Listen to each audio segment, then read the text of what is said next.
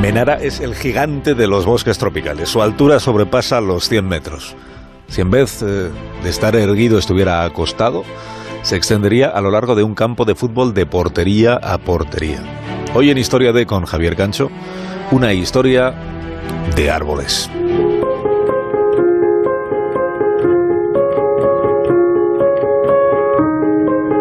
¿Qué desafíos debe enfrentar un árbol como el Menara para alcanzar esa altura? Los menaras fueron descubiertos no hace mucho en una selva de Borneo, en Malasia.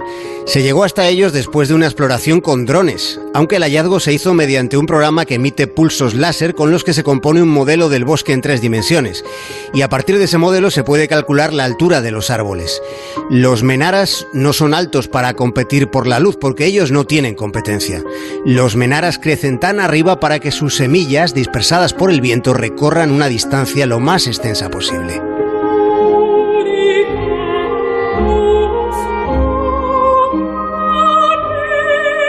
Los árboles son la lenta explosión de una semilla.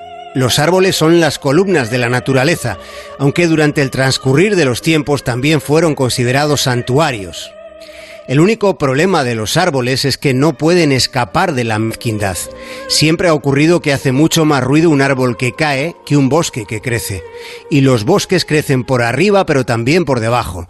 Las raíces que no se ven, que van por dentro, son las que sostienen todo lo visible.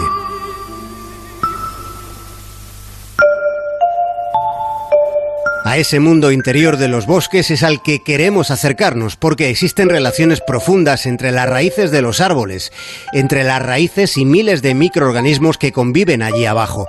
Conviven en una relación de colaboración que investigó durante años Sergio de Miguel, que es un profesor de la Universidad de Lleida.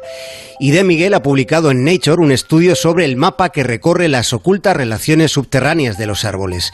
Es el primer mapa a escala global de cómo se distribuyen y por qué los asombrosos tipos de asociaciones que hay en la oscuridad de los bosques del mundo.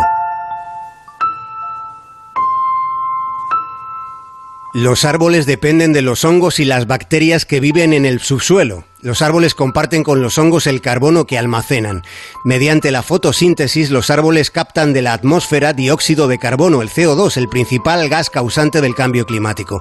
Y ese carbono es almacenado tanto por las raíces como por los hongos, mientras los hongos facilitan a los árboles el acceso a nutrientes y agua.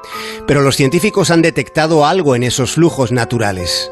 A medida que la temperatura del planeta vaya aumentando, las capacidades subterráneas para almacenar carbono van a ir menguando. Y esa situación reducirá por tanto el carbono que es enterrado en el suelo, lo que aumentará la presencia de ese gas en la atmósfera. Y la conclusión es inmediata, son malas noticias en plena crisis climática, en la que ya solo hay dos veredas posibles, afrontarla o seguir ignorándola.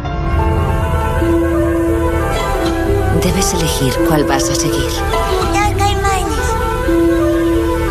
Serás mayor antes de que ese árbol crezca.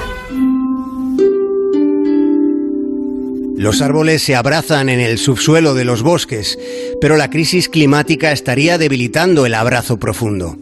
Hay árboles que han comenzado a sangrar metal y no es una exageración. Hay unos que crecen en la isla de Nueva Caledonia en el Pacífico Sur cuya savia tiene un color inusual es azul verdosa porque contiene hasta un 25% de níquel. Más de uno en Onda Cero. Me encanta